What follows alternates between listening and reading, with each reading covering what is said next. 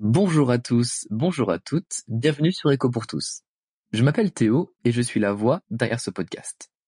Je vais rapidement vous expliquer, avant de rentrer dans le vif du sujet, comment est constitué ce podcast. La première partie, qui s'intitule Good Cop, Bad Cop, est un bref rappel de l'actualité des deux dernières semaines, étant donné que le, podcast se poste toutes les deux semaines. Ensuite, nous avons euh, ce qui s'appelle le repas de famille. C'est une discussion autour d'un sujet précis que, que l'on a euh, entre deux et trois personnes à chaque fois.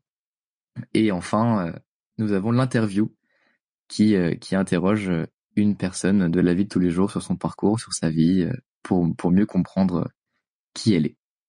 Alors voilà, si vous avez envie d'avoir plus d'informations, je vous invite à nous suivre sur les réseaux, sur Instagram principalement.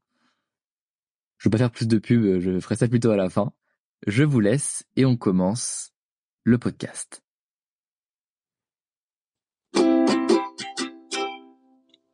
Partie 1.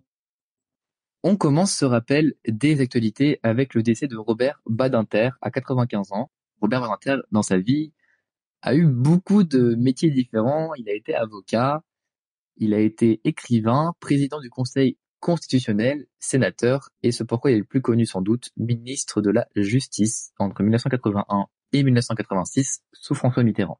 Il est le principal euh, acteur de la proposition de loi pour euh, l'abolition de la peine de mort en France, à une époque où euh, c'était assez conflictuel, étant donné que 65 pardon, des Français étaient contre cette proposition de loi. Je vais donc citer M. Badinter sur son discours qu'il a eu à l'Assemblée nationale pour proposer cette loi. Demain, grâce à vous, la justice française ne sera plus une justice qui tue. Demain, grâce à vous, il n'y aura plus pour notre honte commune d'exécutions furtives à l'aube sous le dé noir, dans les prisons françaises. Demain, les pages sanglantes de notre justice seront tournées. Alors voilà, le 14 février, il y a eu un, hommage donc euh, pour euh, pour cet homme national. Alors autre euh, autre nouvelle qui concerne le sport français, particulièrement le, le biathlon. Alors Qu'est-ce que le biathlon? C'est une compétition, c'est un sport qui, se déroule sur un parcours de ski de fond où les athlètes doivent effectuer des arrêts pour tirer sur des cibles à une distance de 50 mètres. Et donc il y a deux types de compétitions, les, les individuels et en relais. Et ce qui, ce qui en ressort beaucoup dans, dans ce, championnat qui se déroule en République tchèque, c'est la victoire des Françaises en, en relais. Pour la première fois, elles ont fini euh, médaillée d'or. Alors félicitations à elle, bravo à, à Lou Jeannemot, Sophie Chauveau, Justine Bressa-Boucher et Julia Siomont. C'est également un, record pour la France de médailles dans ces championnats du monde avec 13 euh, médailles, 6 en or, une en argent et 6 de bronze. À titre informatif, pour euh, Justine euh, Bressa-Boucher, qui a participé à 6 courses, elle a remporté au total 5 médailles, dont 3 en or. Bravo à nos athlètes français et françaises. Autre nouvelle, c'est la grève de la SNCF, de la Société nationale des chemins de fer français. Alors trois quarts des contrôleurs font grève. Il y a donc beaucoup de trains qui sont supprimés et encore plus euh, durant les, vacances scolaires qui arrivent. Alors pourquoi est-ce que le, train ne peut pas avancer sans contrôleur? Eh bien, en fait, le contrôleur n'a pas comme seule euh, mission de contrôler les, personnes qui ont ou non un ticket, il y a également un aspect de sécurité au niveau des portes et ils sont acteurs de ce qui se passe. Et dans certaines passes du trajet, la radio ne passe pas. Et donc, il est nécessaire, euh, en cas d'urgence, d'avoir un contrôleur qui peut euh, aiguiller les, personnes. Donc, euh, voilà pourquoi les trains, beaucoup de trains sont à l'arrêt ou sont annulés au dernier moment. leurs revendications sont euh, qu'ils désirent un aménagement de fin de carrière pour partir à la retraite, une meilleure rémunération. Ils se plaignent de promesses non tenues par rapport à la pénibilité du travail et du du pardon du de la quantité des effectifs qui n'est pas assez grande. Alors on ne sait pas jusqu'à quand cette grève va durer. Alors je je vous conseille euh, si vous voulez quand même prendre le train de bien prendre l'assurance euh, pour être remboursé au cas où ou alors de se tourner vers d'autres alternatives comme le bus qui est assez long ou les Blablacar.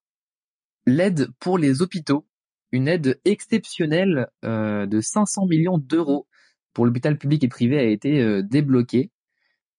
alors c'est pas une aide inflation comme euh, comme a dit le, le ministère, c'est euh, c'est vraiment pour euh, excusez-moi, je relis mes notes, c'est pour l'établissement dont l'activité a progressé mais est fragile financièrement.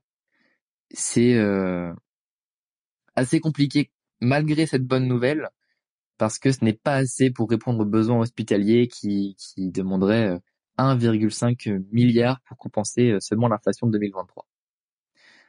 On passe à l'international maintenant avec euh, le décès d'Alexei Lavalny. Alors qui était-il? C'était le premier opposant à Vladimir Poutine. Il a été empoisonné en 2020. Pour euh, rapidement euh, faire, le récap assez court, je vous invite quand même à suivre l'information de plus près. Et si vous voulez plus d'informations sur le post Instagram, j'ai oublié de le préciser tout à l'heure, je mets les liens de chaque article gratuit et assez complet qui m'ont permis de d'écrire euh, cette partie et qui pourraient vous informer euh, assez euh, avec assez d'informations intéressantes. Je disais donc la mort d'Alexei Lavalny, le premier opposant à Poutine, qui donc s'est retrouvé empoisonné en 2020 et quand il est sorti de sa convalescence en 2021, s'est fait arrêter il a été jugé comme terroriste et extrémiste par le tribunal euh, russe, reconnu coupable euh, d'escroquerie et d'outrage à magistrat. Donc il prend donc 9 euh, ans de prison. Et en 2023, il a pris de 19 ans pardon pour extrémisme.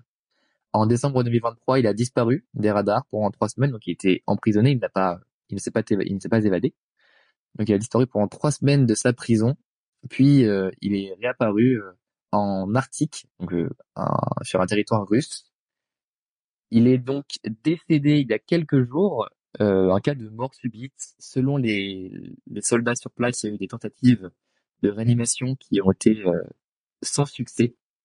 C'est assez flou d'avoir le, le vrai du faux de, cette information, étant donné que les, forces, les forces russes de police sont très très compliqué à convaincre pour avoir plus d'informations. Le président américain Joe Biden a affirmé que Poutine était responsable de la mort. Il y a eu quelques manifestations en Russie, mais très très peu, pas comme nous on peut le, voir en France par exemple. Il est important pour moi quand même de parler euh, du personnage qui était Lavalny. Il était certes le principal opposant à Poutine, mais c'était également un nationaliste avec des positions conservatrices, conservatrices pardon, il avait qualifié la minorité tchétchène musulmane à des cafards et euh, parlait euh, grossièrement de déportation pour tout migrant arrivant en Russie. Ce n'est pas pour euh, cracher sur sur l'image de Navalny, mais pour vous montrer de la façon la plus objective possible qui est cette personne et qui est malheureusement décédée dans des conditions assez assez assez étranges. Alors voilà, et pour finir sur une euh, bonne note, on reste en Russie. Vladimir Poutine a déclaré que la Russie était en train de, finaliser la création d'un vaccin contre le cancer. Donc le cancer, ça, il y a 18 millions de nouveaux cas dans le monde chaque année. Et ce serait quand même une excellente nouvelle. Les informations ne sont pas assez euh, assez claires, assez euh, assez fournies, donc on suit le dossier pour plus d'informations. On en reparlera dans, dans un prochain un prochain podcast. C'était Good Cop Bad Cop. Je tiens à vous préciser, pour les parties qui suivent, qu'il y a eu une petite euh, complication technique où le micro s'est retrouvé euh, sous la pluie. Donc le son peut paraître mauvais à quelques moments, ça ne se reproduira pas, je, je, me, je me confonds en excuses. Alors voilà, c'était pour prévenir. Ne vous en faites pas, le, le son sera bien meilleur à venir. Partie 2. Bon voilà, bah, on commence euh, du coup le repas de famille. Je suis avec deux invités. Je vous laisse vous présenter. Bonjour, je m'appelle Léo, je suis étudiant. Bonjour, je m'appelle Mathis et je suis aussi étudiant. Enchanté. Alors, le sujet du jour, euh, c'est euh, les programmes de sensibilisation à la sexualité devraient-ils être obligatoires dans les écoles? Est-ce que j'ai besoin un peu de vous mettre dans le contexte sur ce que sont ces, ces cours ou pas? Si tu veux. Je veux. Mm, ouais. C'est, ça peut être euh, des personnes pro de santé qui vont intervenir. Pendant, je crois, euh, c'est 4 à 8 heures dans l'année, euh, en, en primaire et le secondaire, pour euh, faire des cours sur l'éducation sexuelle, sur euh, plein d'autres sujets. Et c'est plus courant dans les écoles publiques que privé, et c'est depuis 2013 qu'on discutait avant l'enregistrement, obligatoire en France d'avoir ces cours. C'est quoi votre avis plus ou moins autour de, de cette sensibilisation à la sexualité? Est-ce que pour vous c'est quelque chose qui est important? Est-ce que c'est bien que ce soit obligatoire dans les écoles publiques? Est-ce que c'est c'est pas bien? Euh, personnellement, moi, je pense que c'est une euh, bonne chose que ce soit obligatoire. Euh, de mémoire, il me semble que j'ai vu, il faut avoir au moins trois séances par euh, par an, que ce soit dans le, dans le secondaire ou dans le primaire. Mmh euh, par contre, le tic que je peux avoir, c'est ne pas faire ça trop tôt, parce que je ne vois pas l'intérêt de d'aborder le sujet de la sexualité, tout ça pendant le dans tout ce qui est maternelle ou primaire, parce que ça ne sert à rien de leur donner des idées qui ne leur serviront pas, de mon avis, ou justement qui leur serviront et ils n'ont pas assez de recul pour y penser. Donc je pense que c'est bien plutôt vers le collège et le lycée, les former, leur apprendre, et que ce soit avec des experts ou alors avec des professeurs, mais qui ont été formés au là? Oui. Euh, moi, de ce que j'ai compris, euh, bah de toute manière, la sexualité, c'est un sujet de tabou dans l'ensemble de la société. Donc encore plus à l'école. Et quand tu dis que faut pas apprendre ça trop tôt, c'est vrai que c'est euh, une polémique qui revient souvent. Et euh, en fait, il y a souvent une, une incompréhension euh, autour de ce sujet, euh, même pour euh, les plus euh, les plus jeunes. En fait, même en maternelle, on va pas vraiment parler de sexualité, mais on va parler de, de rapport à soi, de, la prévention, euh, de ses sentiments, en fait, de ses émotions et de comment les gérer. Et en fait, ça commence par là, la sexualité, sans parler de pratique ou de d'actes oui. Bah, la question de base était très large et c'était plus vers dont on discute maintenant que je vais vous amener parce que en général, on peut pas être contre le fait de l'éducation sexuelle euh, au collège parce que c'est un âge quand même où beaucoup de choses changent et beaucoup de choses euh, euh se passent psychologiquement ou physiologiquement. Et de toute façon, euh, le, le, sujet était un peu large parce que c'est la majorité de gens sont pour l'éducation sexuelle, la sensibilisation, et c'était aussi pour centrer vers ce dont on discute maintenant, euh, est-ce que c'est bien d'en parler euh, plus jeune? Puisque pour moi, avec tout ce qu'il y a comme euh, médias en ce moment les, où les jeunes peuvent avoir accès très tôt aux technologies, c'est pour moi c'est important de faire des cours d'éducation sexuelle, même parfois en primaire, pas forcément du, les mêmes cours au collège, mais de la prévention, de la sensibilisation pour prévenir des, de possibles, possibles choses, parce que les, les parents ne peuvent pas tout faire, et les parents peuvent être dépassés par moment. C'est juste. Bah, euh, moi, comme je disais, euh, même en maternelle, c'est pas effectif sur certains points. Et en fait, à chaque, euh, à chaque âge, euh, son type de prévention et euh, de sensibilisation. Tu vas pas raconter la même chose à des maternelles qu'à des collégiens, c'est sûr. Et euh, ah bon? Et euh, si on veut, si on veut euh, ne pas euh, parler de sexualité à proprement parler euh, pour des maternelles, ça, ça peut s'entendre, mais de toute manière, on va aborder des, des sujets qui s'en rapprochent et de près mmh Je vois que t'es pas d'accord, Mathis. Non, c'est pas, je suis pas d'accord. C'est, ça dépend de la manière dont ça a été fait. Je sais que euh, dans le primaire, euh, c'est, pour moi, c'est un peu plus touchy. C'est pas euh, l'âge où c'est le première chose que je parlerai. Pour venir avec la maternelle, je suis d'accord euh, il faut en parler, mais de manière très discrète. Il faut pas briser leur imaginaire. Euh, je sais que c'est fait au travers de certains livres, et ça va plus venir du côté de l'anatomie. Ça va pas forcément venir du côté sexuel, comme le disait tout à l'heure Léo. C'est faut, faut faire une approche euh, plutôt anatomique, parler du corps humain, de chaque partie, tout ça, pour qu'ils apprennent à leur manière. Mais il faut préserver, comme je disais tout à l'heure, leur imaginaire. Il ne faut pas aller euh, briser leurs rêves, leur petit monde, et justement, il faut les préserver. Et je suis plutôt de cet avis-là dans le primaire. On va faire ça d'une manière différente, mais il faut quand même préserver parce qu'ils sont pas encore en l'âge, pour moi en tout cas, de l'âge d'apprendre tout ce qui est sexualisation, tout ce qui est euh, sensibilité, machin, tout ça. Donc pour moi, il faut quand même préserver leur imaginaire parce que dans le primaire, ils sont encore trop tôt. Il faut justement, faut pas leur mettre des idées dans la tête, des idées d'adultes. Oui, bah justement, en ce moment, comme tu disais, avec les réseaux sociaux, tout ça, ils ont avec l'accès plus facilement par de là, leurs parents, les téléphones, tout ça. Euh, pour moi, il faut essayer de préserver où on peut préserver euh, leur imaginaire et leur enfant, justement. Il faut essayer de le faire le plus possible. Après, on peut le faire de manière euh, plus indirecte, pas forcément comme dans le secondaire avec des cours et des heures de sensibilisation. Faire avec la, la professeure qu'elle ait une façon euh, à elle d'envisager ce sujet, mais tout en gardant euh, le côté enfantin. Après, attention à pas mettre trop en deux professeurs. Dans le sens où ils ont quand même une classe de beaucoup d'élèves à, gérer sur une seule année. Après, c'est d'autres élèves. C'est quand même quelque chose de très fort, le, la formation de son, enfin, le fait de se former à ça. Je pense qu'il serait plutôt d'avoir un intervenant extérieur pour en, pour en discuter, pour euh, avoir des. Bon. Je regardais un, un débat, je sais plus, radio. Je ne suis pas là.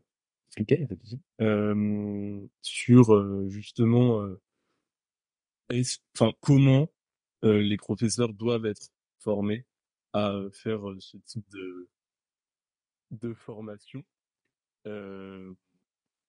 donc en fait le, le débat c'était de savoir est-ce que on doit plutôt faire venir des intervenants extérieurs qu'on va mieux former les professeurs et les instituteurs et institutrices?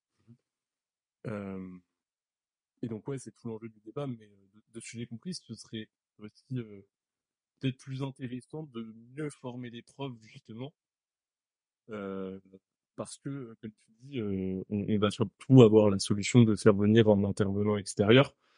Et en fait, je vois pas pourquoi ce serait nécessaire si on formait mieux les professeurs et les instituteurs. Euh, moi, je pense que les deux sont nécessaires. Il faut avoir un côté plus professionnel. Après, pour moi, dans le primaire, c'est. Mais du coup, je suis plus de l'avis, il faut garder le, professeur avec eux. Parce que le professeur, c'est celui qui, justement, il s'attache, il reconnaît la personne, c'est la figure d'autorité à l'école. Donc, justement, ce qu'on disait tout à l'heure, garder cette figure-là. Elle, a pu leur apprendre d'une certaine manière. Et pourquoi pas faire venir une personne extérieure? Mais dans ce cas-là, il faut, elle, elle apporte une petite touche en plus. Pour moi, je suis pas vraiment d'accord avec ça la limite, il faut qu'elle fasse d'une manière différente. Faut pas qu'elle ça sur cette civilisation, comme j'ai dit tout à l'heure. Mais pour moi, ce serait plus à la professeure d'être formée, et ça, c'est son, son, job.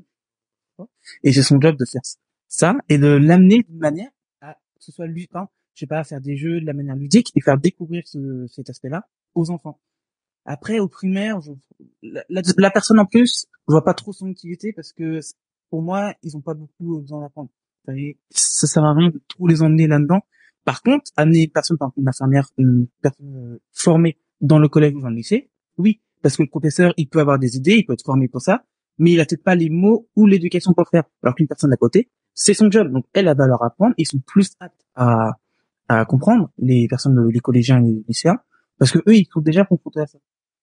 Mais euh, juste pour euh, peut-être un peu recentrer la, la, la chose, qu'est-ce que vous montrez, vous, dans la sensibilisation euh, à la, sexualité? Parce que de toute façon, depuis tout à l'heure, on débat sur un sujet qui n'a pas tout d'accord sur le, le thème. Euh, bah moi, il y a un thème qui, euh, qui me vient en tête euh, tout de suite, et c'est pour ça que je parlais aussi de, de, de sensibiliser les plus jeunes, c'est le consentement, en fait. Ouais. Parce que... Pour moi, ça rentre dedans? Bah du coup, sensibiliser des, des enfants au consentement, c'est une manière de les protéger aussi, parce que je suis d'accord euh, sur le, enfin, je suis d'accord euh, avec toi, Mathis, en partie sur ce que tu dis, mais mais du coup apprendre à des élèves à dire non, euh, à savoir que euh, il y a des comportements qui sont pas normaux et euh, qui, qui, pourraient être mauvais pour eux, bah c'est quand même, je pense, la base le consentement, tu peux l'amener d'une autre façon que dans la sexualité. Ah, mais bien sûr, bien sûr. Non, mais moi, complètement, je... justement, oui. Donc, pour moi, ce serait bien de l'amener, faire parler de consentement, mais pas dans le primaire ou dans la maternelle, ne pas l'amener sur le côté sexuel. Bien, sûr, mais bien sûr, bien sûr. niveau de, de, comment dire, de sensibilisation à, à faire. Moi, je vais juste, bon, je vais dire ce que j'avais euh, noté, juste pour moi, c'est clair, coupez-moi si vous n'êtes pas d'accord. Pour moi, dans tout ce qui est sensibilisation, pardon, je rentre euh, tout ce qui va être des sujets de contraception, des préventions d'IST, de le consentement, comme tu as dit euh, Léo, l'identité de genre et l'orientation sexuelle. Mais après ça c'était plus large, mais quand même d'avoir un on peut en parler euh, et qu'on se sente écouté. Le plaisir sexuel, l'épanouissement personnel ou juste l'anatomie au sens plus plus large. Moi, c'est ça va être ça qui va rentrer euh, dans la sensibilisation. moi, en fait, l'idée que j'ai, c'est que c'est positif parce que le jeune, il a un changement dans l'adolescence et que c'est hyper important de lui apporter ces pro de santé qui vont venir à lui pour lui expliquer qu'il n'y a pas de souci, que tout le monde passe par là et que du coup ça peut ça peut le faire.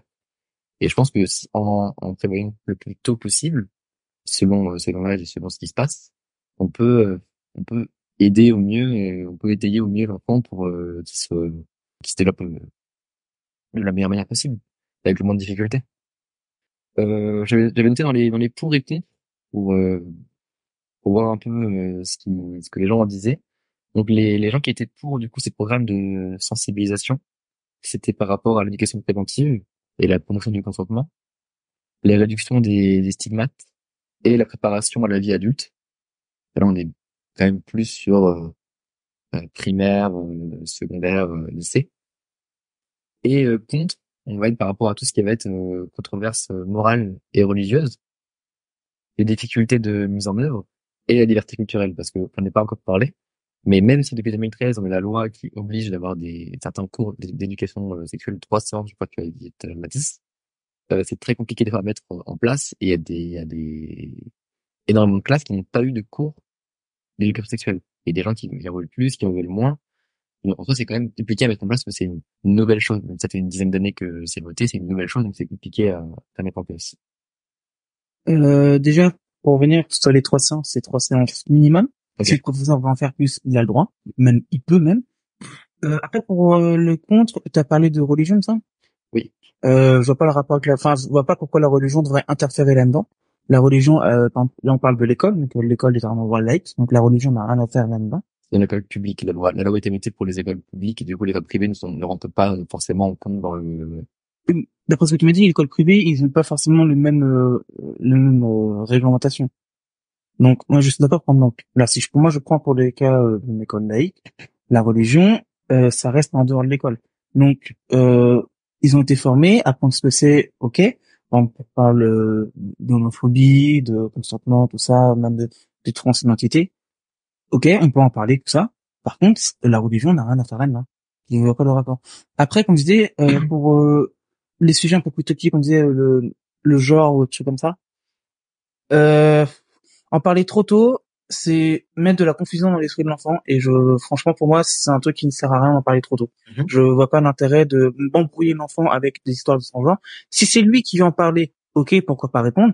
Par contre, venir lui dire des choses sur la transidentité, euh, lui faire venir pousser cette graine dans son cerveau alors que lui il pensait même pas de base, ça, ça sert à rien de l'embrouiller avec des choses comme ça qui je respecte. Par contre, je vois pas pourquoi. Si lui, ils en parlent, autant répondre, lui expliquer ce que c'est, voir si lui veut approfondir. Mais ça sert à rien de lui faire venir mettre une plante, une graine dans son cerveau, lui faire dire est-ce que moi je me dans genre comme ça? Il pourra l'apprendre plus tard. Ça sert à rien de lui faire apprendre ça en primaire. Oui, euh, on parlait de religion tout à l'heure et euh, ça m'a fait penser à une polémique qui est arrivée sur CNews, euh, je sais plus exactement quand, où euh, une psychologue avait parlé de euh, d'une affaire où euh, une infirmière aurait utilisé des, des propos trop explicites devant une classe de CM2 pendant une séance de sensibilisation et d'éducation sexuelle. Mm-hmm. dans ces cas-là, la, la, droite et l'extrême droite vont souvent être contre ce genre de dispositif et vont souvent crier, par exemple, à, la propagande, par exemple, pro-LGBT, euh, qui, euh, qui serait euh, amené par euh, ce type de séance d'éducation. Quand la psychologue en parlait, elle disait que ce genre de, de séance d'éducation pouvait aider à des associations justement pro-LGBT. Mais après, il faut peut-être qu'elle trouve aussi le moyen d'en parler. Si elle dit que des termes un peu trop crus, pour des enfants, c'est peut-être un peu plus euh, touchy, un peu plus euh, déplacé. Après, je suis d'accord que à partir du CM2, on peut en parler. Justement, parler des, des associations, tout ça, c'est, primordial. Après, je pense qu'ils sont un peu vexés, mais peut-être qu'ils sont un peu euh, rentrés dedans parce qu'elle l'a pas amené d'une bonne manière. Et, et, ce que je peux comprendre, mais euh, enfin globalement, je voulais parler d'un d'un problème plus global qui est que euh, bah, justement l'extrême droite euh, va être souvent euh, plus opposée à ce genre de dispositif et et dans ce cas-là, ça peut être un danger euh, pour l'éducation et on va, dire euh, qu'il faut pas du tout en parler, alors que bah en fait on, a vu que c'est c'est c'est juste primordial d'en parler Mhm. et euh, si c'est pas fait de la bonne manière, euh, ça ça peut être porteur de de messages et de valeurs euh, complètement archaïques qui pourraient être dangereuses dangereuses pour euh, pour la la construction des Mais, euh, je pense que ça a quand même une idée de d'enlever les stigmates fait, de tout le monde. En fait, en ce moment, on dans une société où du coup cette euh, idée de transidentité est de plus en plus présente et on tend vers euh, une norme du, personnes qui peuvent être, euh, peuvent être euh, trans, euh, transgenres, je crois que c'est le terme, c'est un peu de bêtise. Donc si tu restes sur le fait que tu as une identité, un genre, et que tu peux pas te sentir mal corps, ça va être plus compliqué, ça va toujours être minoritaire. Alors que si on dit dès le début aux enfants, et du coup ils ont plus de plus de cordes à leur arc, et du coup ils vont plus réfléchir par rapport à ça. Pour moi, c'est peut-être aussi par rapport à comment ça change en ce moment. tu parlais des personnes transgenres et euh, de euh, pas euh, faire pousser euh, ces idées-là trop vite dans la tête des enfants. Mais euh, bah du coup, si enfin je veux dire c'est c'est quand même enfin on parle d'une catégorie de la population en fait et enfin je vois j'ai pas toutes les réponses mais je vois mal comment tu comment tu peux cacher l'existence euh, même de euh, ce type enfin si si si un enfant est confronté euh, et euh, je recommence ma phrase Ok, si tu veux. si par exemple euh, un enfant rencontre une personne transgenre, comment est-ce que tu lui expliques ça? En fait, comment est-ce que si l'enfant a des questions là-dessus, comment tu vas lui répondre? Ben justement, c'est ce que j'ai dit. Moi, je suis pas contre le fait d'en parler. Je suis contre le fait de lui amener l'idée pour que lui, il, il réfléchisse trop tôt sur ça. Si lui, il pose des questions, autant lui répondre, lui amener justement là, des personnes vont être formées, tout ça pour lui répondre. Par contre, lui amener directement, lui expliquer ce que c'est, alors que même lui, c'est même pas ce que c'est. Ok, à certains, à partir d'un certain âge, à partir d'un certain niveau, je suis d'accord. Après, trop tôt, et on ne va pas l'utilité lui remplir le cerveau là-dessus, qui se développe lui-même, et quand il se sent prêt à en parler ou de découvrir, Là, on lui explique. Là, lui, on en parle. Déjà, quand la personne veut en parler, on peut lui expliquer, lui apprendre tout ça. Après, pour moi, c'est, à la limite, ça réfléchit à autre chose parce que souvent maintenant, euh, fin primaire, ils commencent déjà à penser à, à la sexualité et tout ça. Après, avant tout ce qui est maternelle, le début primaire, je- si c'est lui qui, il vient nous en parler, ok, avant, ouais, j'ai le fond. Je que de place, attention. Euh, dans, dans ce programme de, enfin, ce programme, en fait, sensibilisation à la sexualité, qui, enfin, quels peuvent être les acteurs, euh, selon vous, qui peuvent amener cette idée à l'enfant, qui peuvent apprendre? Bah, c'est ce dont on parlait tout à l'heure.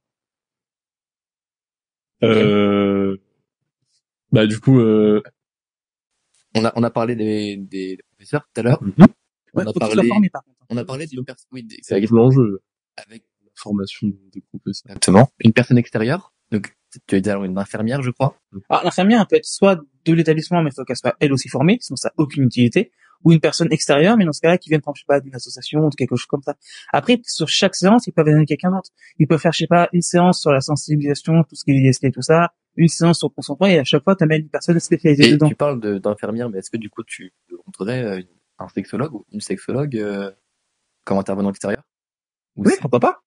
Après, il faut voir avec euh, si, si euh, ce sexologue-là apporte un intérêt. Si il dit la même chose que le professeur, il n'y a aucun intérêt. Ouais. S'il a son propre avis, oui. S'il il va pouvoir enseigner différemment. Sinon, aucun intérêt. Tu peux, tu peux aussi être euh, les deux. Infirmier, euh, sexologue. Enfin, enfin, pour le coup, euh, je suis euh, des comptes comme ça sur les réseaux et c'est vrai que euh, là, je, je vais pas dire de nom, pas me tromper, mais il y a des infirmières euh, sexologues.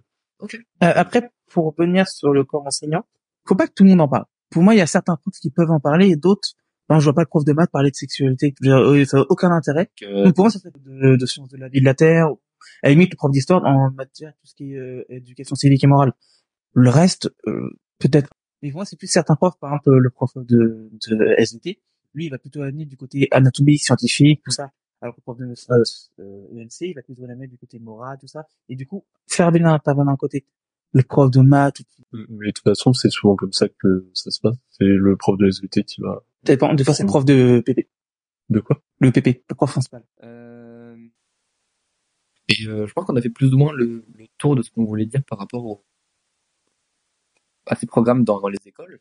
Et oui, ça Alors j'ai découvert une chose en regardant autre chose. Euh, Est-ce que vous saviez que dans les lycées, il y avait un distributeur automatique de capotes? Oui. Eh ben je l'ai jamais. vu. Mais c'est- je, moi, quand j'étais au lycée, ça remonte maintenant, euh, il n'y en avait pas encore. Ah si, c'est depuis 2007.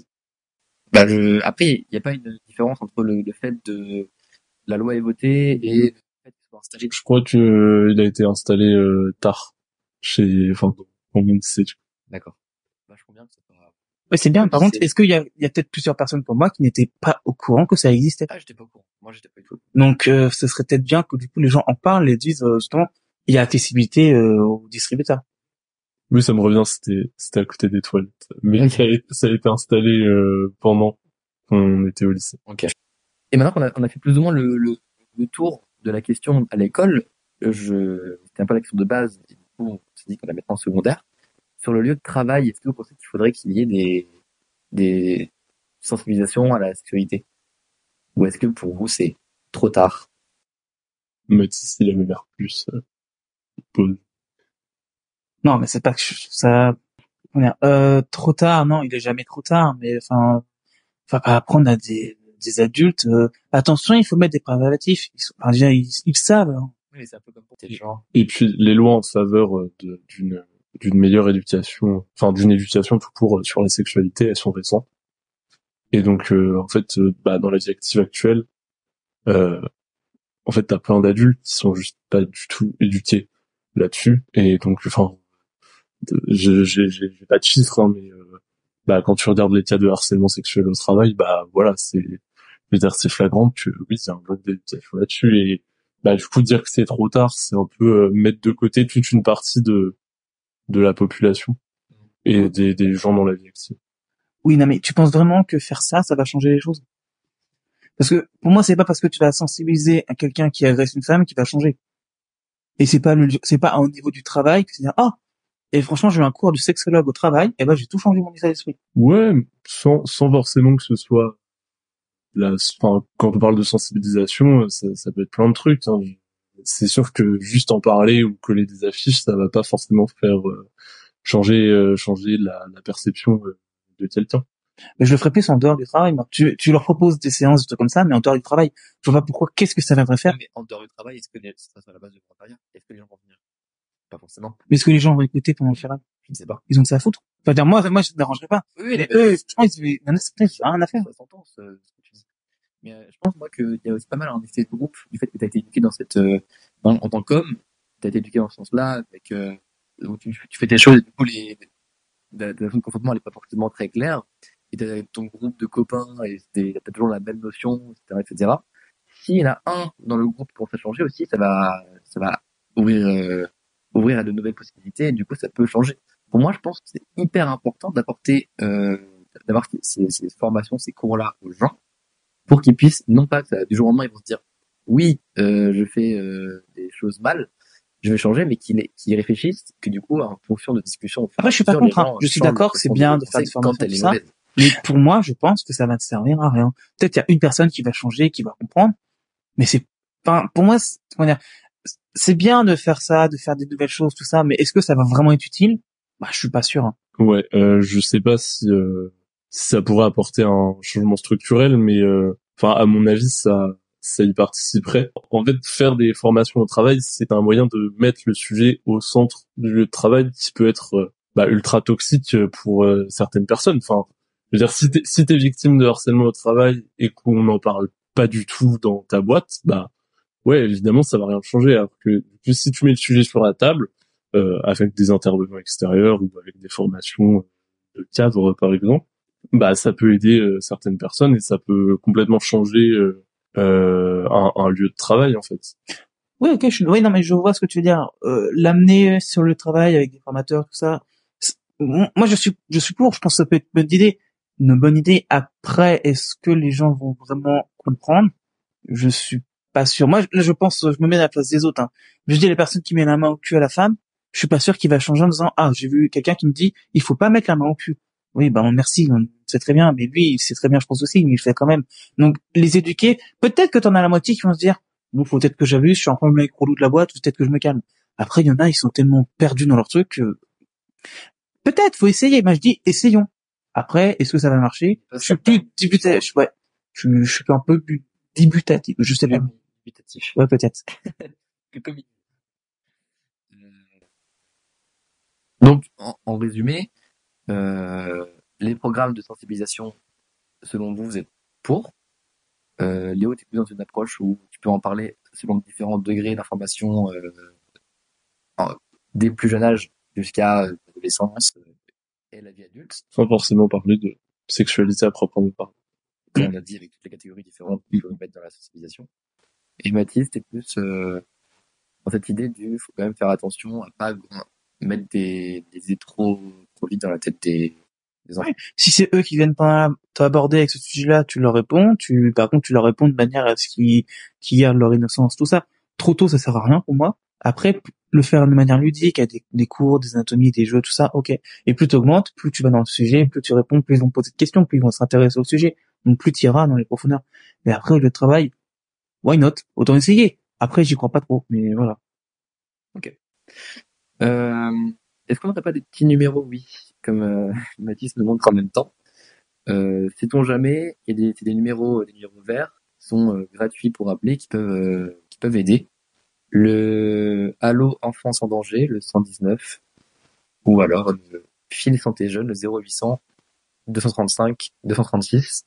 Alors euh, voilà, c'est juste des numéros que vous pouvez appeler si vous avez euh, des questions, si vous voulez euh, échanger avec quelqu'un. Il n'y aura pas de il n'y aura pas de, de regard euh, des informateurs. Vous pouvez discuter de tout avec cette personne qui pourra euh, mieux vous guider.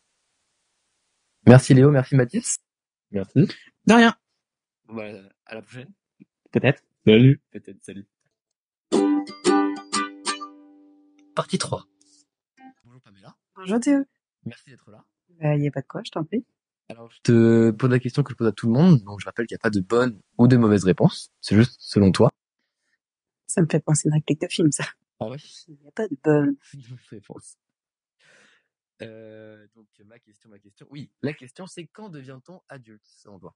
Alors, je vais être très basique. Euh, moi, j'estime qu'à 18 ans, ouais, c'est l'âge, euh, bah, déjà, c'est l'âge légal en France. C'est l'âge, enfin, aujourd'hui, euh, tu peux passer le permis à 17 ans, mais, euh, sinon, de base, c'était 18 ans. Donc, euh, je trouve que une fois que t'as le permis, c'est la liberté.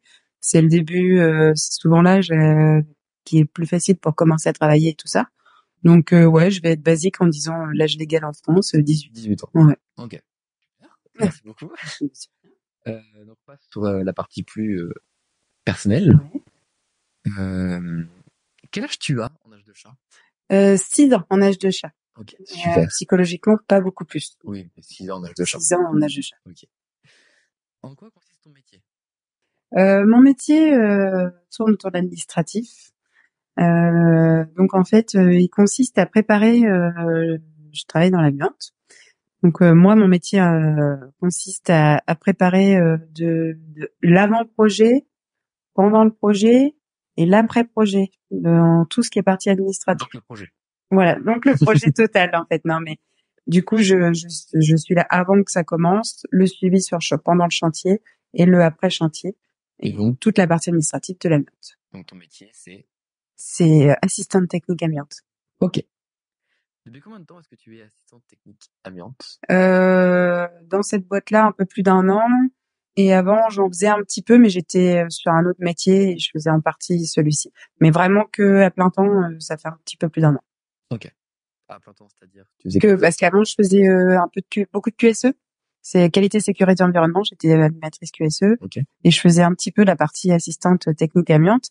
Et là, je suis complètement euh, dans- en tant qu'assistante. spécialisée amiante. Voilà, c'est ça. Euh, pourquoi ce métier? Oh, complètement par hasard. Moi, j'ai fait beaucoup de métiers. Donc, euh, j'ai commencé ma vie professionnelle en tant que coiffeuse. Au bout de 14 ans, j'ai fait une reconversion dans la petite enfance. Mhm. J'ai travaillé 5 ans dans la petite enfance. Quand le, la crèche dans laquelle je travaillais a coulé, bah, j'ai pris la formation de QSE. Donc, je suis retournée à l'école pendant 10 mois. De là, j'ai galéré un petit peu au début. Après, j'ai trouvé mon dernier boulot avant celui que je fais actuellement, où je faisais du QSE. C'est là aussi où j'ai découvert l'amiante. Je suis tombée dans le bain de l'amiante euh, un peu par hasard, parce que du coup, euh, en fait, mon responsable s'en allait, donc j'ai passé la formation amiante pour le remplacer temporairement. Et quand ma nouvelle responsable est arrivée, bah, je l'ai assistée tout en faisant le QSE. Et pour des raisons autres, j'ai changé de boîte. Et là, maintenant, je fais principalement le boulot d'assistante technique amiante et j'adore ce que je fais. Super. Ouais. Et donc, pour revenir sur ce que tu viens de dire, tout le long de ta vie, tu t'es formé sur différents... Ah oui, oui, oui. Ouais, j'ai, oui. Donc, c'est mon troisième ou quatrième métier si on ne prend pas en compte le QSE. Parce que j'ai commencé ma vie en coiffeuse, crèche, dans la petite enfance, en tant que QSE et là, dans la merde. Et parce que là, euh, dans la partie euh, d'avant, j'ai interrogé une personne qui a changé de, travail, qui était avant bibliothécaire et qui est devenue conteuse. Oui. Euh, et qui m'expliquait la, sa peur de changer de travail. Totalement. Ah oui, c'est, oui, oui, exactement. Alors quand j'ai quitté la coiffure pour aller vers la petite enfance, bah oui, parce que j'ai fait mon CAP euh, petite enfance. Est-ce que tu peux dire plus ou moins le, les âges que tu avais euh, euh J'ai bah, j'ai commencé la coiffure à 14 ans, 15 ans. Euh, j'ai arrêté, je crois que j'en avais 29 ou 30. Désolé, 32 peut-être. Euh, non, 29, avant mes 30 ans. 29 ans, donc j'ai passé mon CAP petite enfance par correspondance que j'ai eu. Et euh, de là après euh, jusqu'à j'ai arrêté la crèche en 2018 donc j'avais 35 ans. Et euh, donc du coup euh, je sais plus ta question à quel moment de ta vie tu as changé d'accord ouais bah mon premier changement de, de vie professionnelle c'était aux alentours de 30 ans ce qui apparemment arrive souvent chez les femmes et les hommes c'est plus à vers 40 okay. bah, bah en fait c'est quand j'ai lancé ma reconversion euh, quand j'étais conseiller pour la reconversion, on m'a dit tout ça. Est-ce que c'est dû à la fameuse crise de la quarantaine Peut-être, je sais pas du tout. Et les femmes, bah, 30 ans, vous avez encore 30 ans, bah, c'est vrai que quand on sort de collège, on connaît pas toutes les possibilités de métiers qui s'offrent à nous et je partie sur la coiffure et, et ça c'est dommage parce que je pense qu'aujourd'hui je ferais totalement autre chose. Est-ce que tu regrettes d'avoir cette coiffure? Non, parce que euh, non, parce que j'ai appris ce métier, j'ai rencontré des personnes avec qui je suis toujours amie aujourd'hui. Donc non, non. Puis je, j'ai pas pour habitude de regretter mes choix, mais je suis contente d'en avoir changé. Et tu es heureuse maintenant Ah oui, très. Je m'épanouis dans mon boulot, donc c'est tout ce qui compte. Et peut-être que dans dix ans, j'aurai envie de changer. Je sais pas, on verra. On n'a qu'une vie, donc si un jour. Tu oui, bon, oui, bah oui, parce que et euh, le QSE aussi m'a fait peur. C'était ça aussi, c'était ça la question. J'ai eu la peur au moment de changement. Et quand je suis retournée dans le QSE, oui, j'ai eu peur parce que là, je retournais à l'école en présentiel et là, c'était un t'as peur de pas être à la hauteur. Et bah voilà, tu sors du monde du travail, retourner à l'école et tout, c'est super bien passé, sans regret. J'allais te poser la question comment tu as connu le travail, mais tu as déjà répondu. Euh, est-ce que tu aurais des exemples, des, bons et mauvais points de ta profession Actuelle, ta profession actuelle? Actuelle.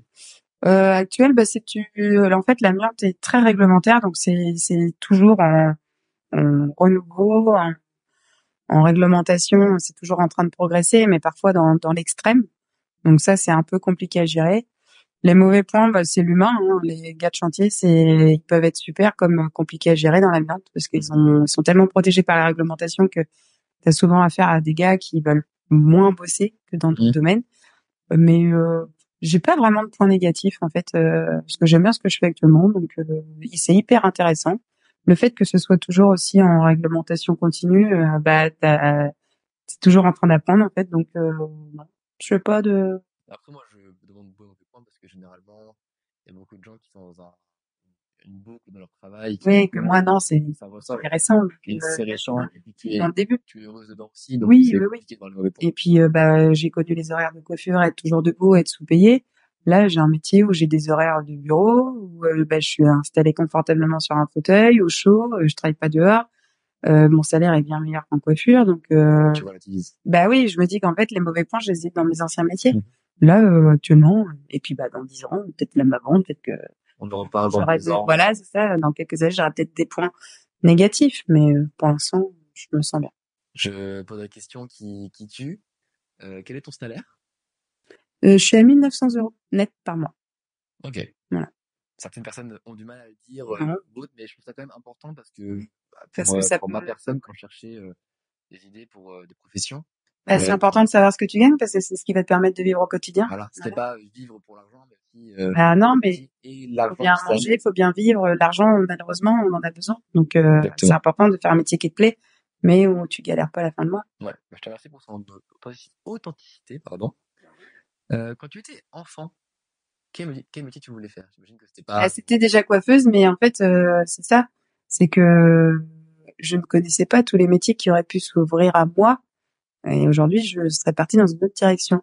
Donc, euh, bah, coiffeuse. euh, je n'ai plus le souvenir si j'ai voulu être maîtresse comme toutes les petites filles. Mhm. Ça me parle pas. Peut-être euh, voilà, peut-être, voilà. Mais c'est, j'ai pas de souvenir sur d'autres métiers euh, que la coiffure qui me plaisait.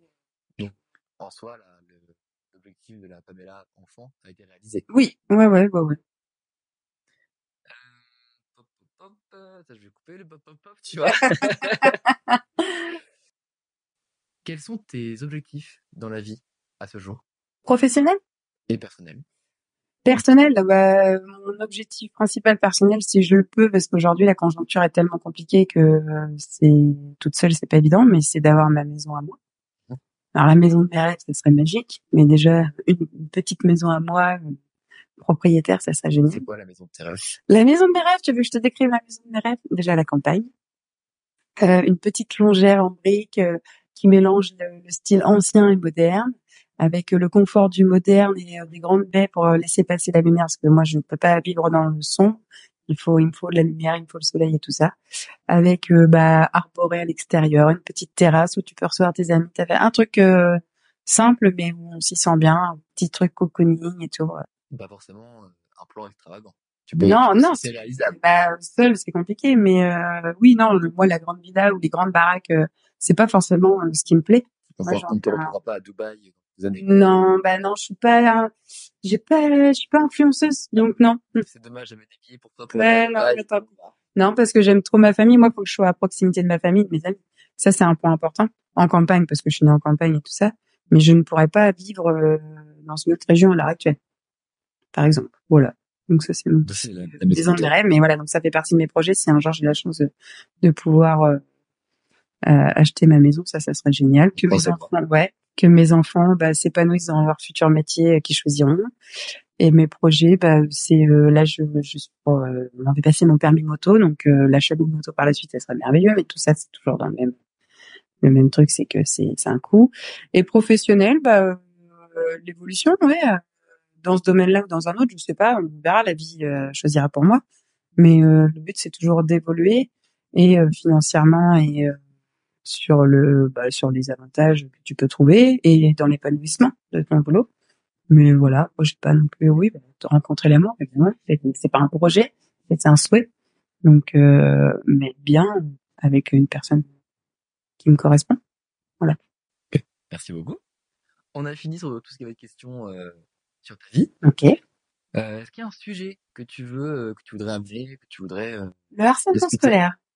c'est-à-dire le harcèlement scolaire tu Le voudrais- harcèlement scolaire, euh, c'est un, on en parle de plus en plus en fait, même dans les médias, dans les établissements et tout ça, parce que c'est un sujet qui m'a, qui me touche beaucoup. Quand j'ai, en fait, il y a eu un, une soirée là au lycée de mon fils et il y a un, cette soirée-là, ça s'appelle la nuit de la lecture, et il y a des élèves de terminale qui font des plaidoiries comme des plaidoiries d'avocats et euh, un sujet qui leur touche. Et euh, il y a un des élèves qui en a parlé et j'en avais la chair de poule et je me rends compte qu'à chaque fois que c'est un sujet qui amène souvent au suicide, enfin souvent, Oui, qui amène, euh, peut amener- qui peut amener au suicide d'adolescents et je trouve que c'est un, un sujet dont on parle pas assez parce que c'est un- c'est c'est quelque chose où moi j'ai deux ados donc forcément que ça me touche en plein cœur. Oui.